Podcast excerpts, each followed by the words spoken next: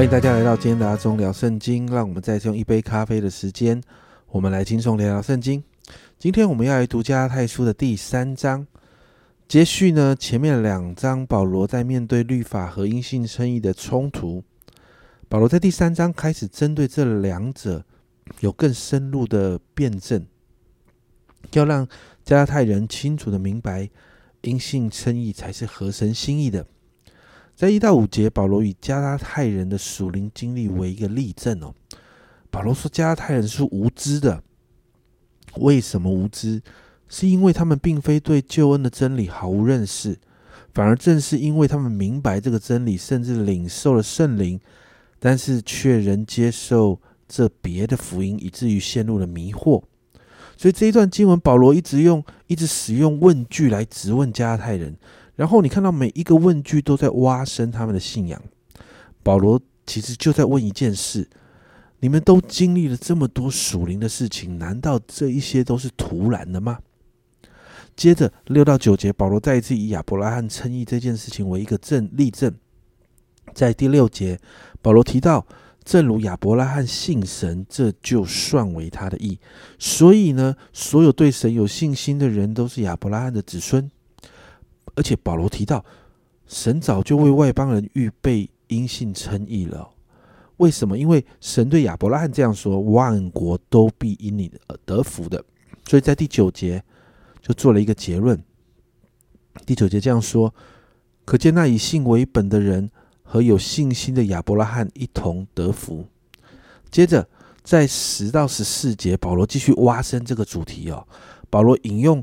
经文提到外邦人是可以因信称义的，在十到十一节，凡以行律法为本的，都是被咒诅的，因为经上记着，凡不常照律法书上所记一切之事去行的，就被咒诅。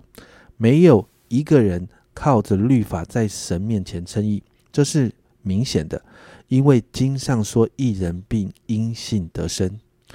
那这是引用《生命记》的二十七章二十六节，还有啊哈巴古书的二章四节的经文啊。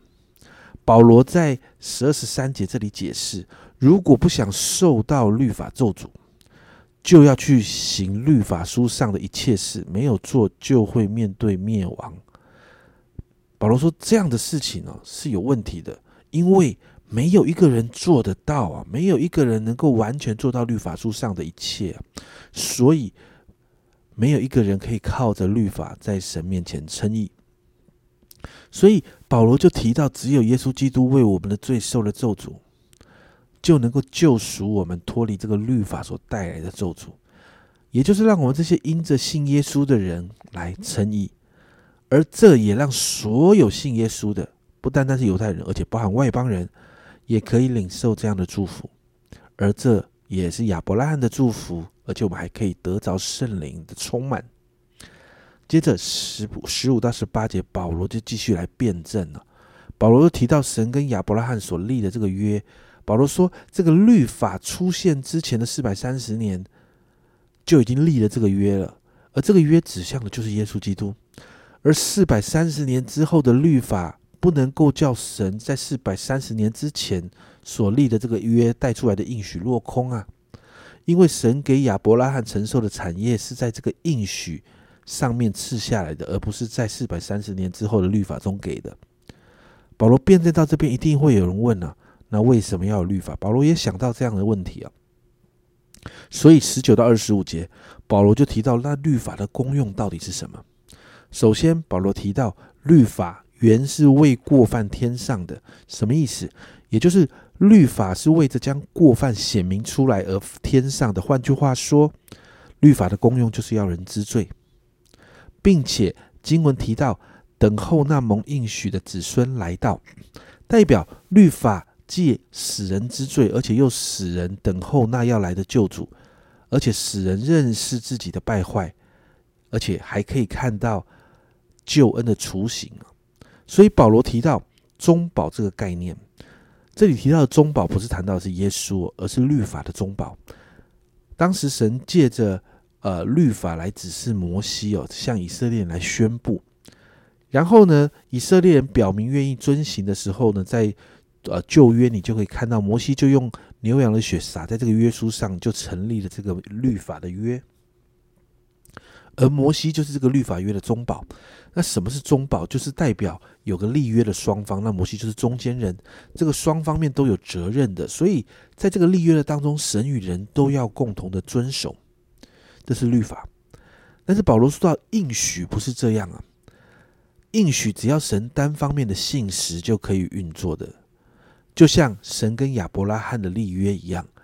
神在跟亚伯拉罕立约的时候，你还记得在创世纪那个地方？他们把牛切成两半，但只有神走过去，亚伯拉罕睡着了。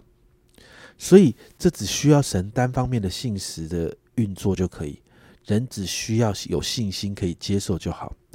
所以谈到这里，有人也会问：那律法跟应许是冲突的吗？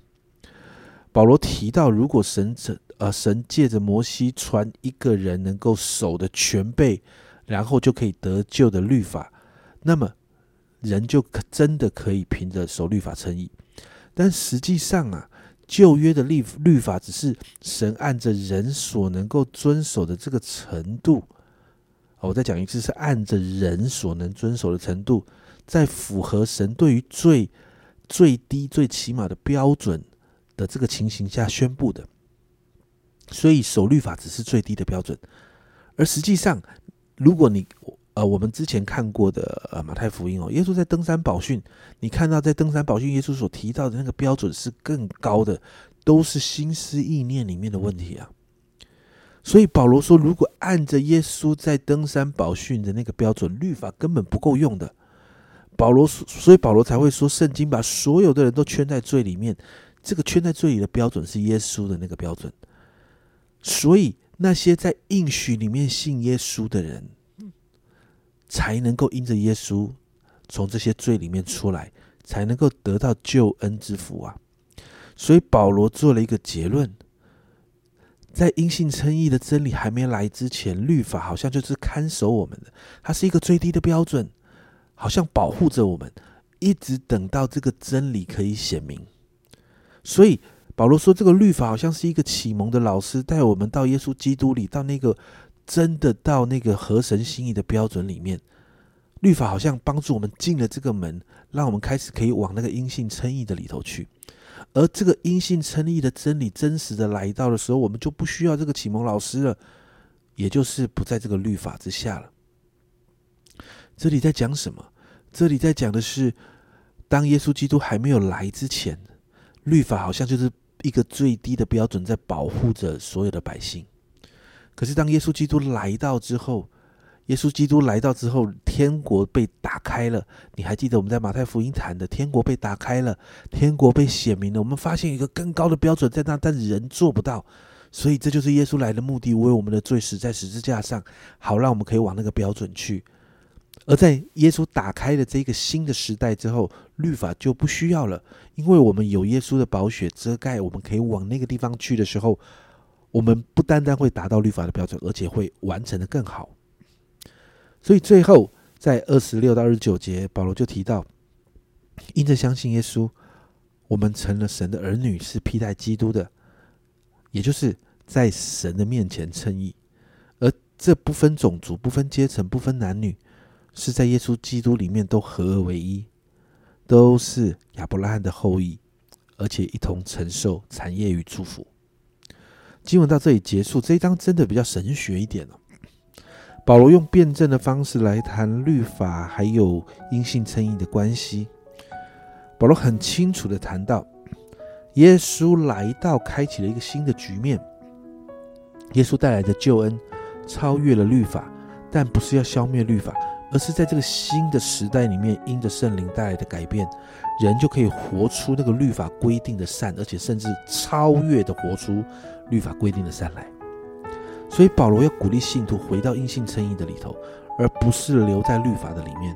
保罗引经据典的论证，就是要把真理讲得清楚跟明白，就是在告诉我们，因着相信耶稣，我们就可以称义，我们可以成为神的儿女，不用做东做西的，因为圣灵会帮助我们，福音的更新会不断的改变我们，我们不需要。用我们自己的努力来做，而是靠着耶稣基督带来的恩典。而我们就可以一起领受神所应许的产业。所以今天我们为我们自己来祷告啊，让我们的心对行为称义有更多的敏锐。家人们，我们很容易就不小心陷入这当中，让我们常常因着圣灵的提醒，我们回到因信称义的里头，持续的经历福音的更新，好让我们真的进到基督里的真自由。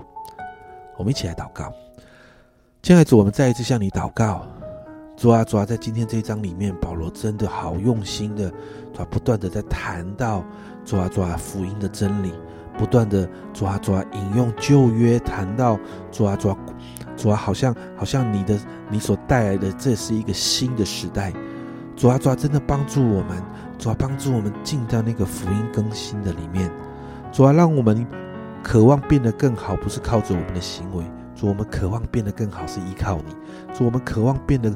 变得更好，我们想要做得更好，不是因为我们可以因此得救，而是因为主啊，我们要荣耀你。主啊，我们的好是因为福音的更新跟圣灵的大能，而不是靠我们自己。谢谢主，帮助我们进到福音的真自由里。这样祷告，奉耶稣基督的圣名求，阿门。家人们，我们有在基督里的真自由，所以祷告我们要敏锐自己是否在行为称义的里面。如果是，我们就祷告，让福音不断带给我们生命有新的更新。这是阿忠聊圣经今天的分享，阿忠聊圣经，我们明天见。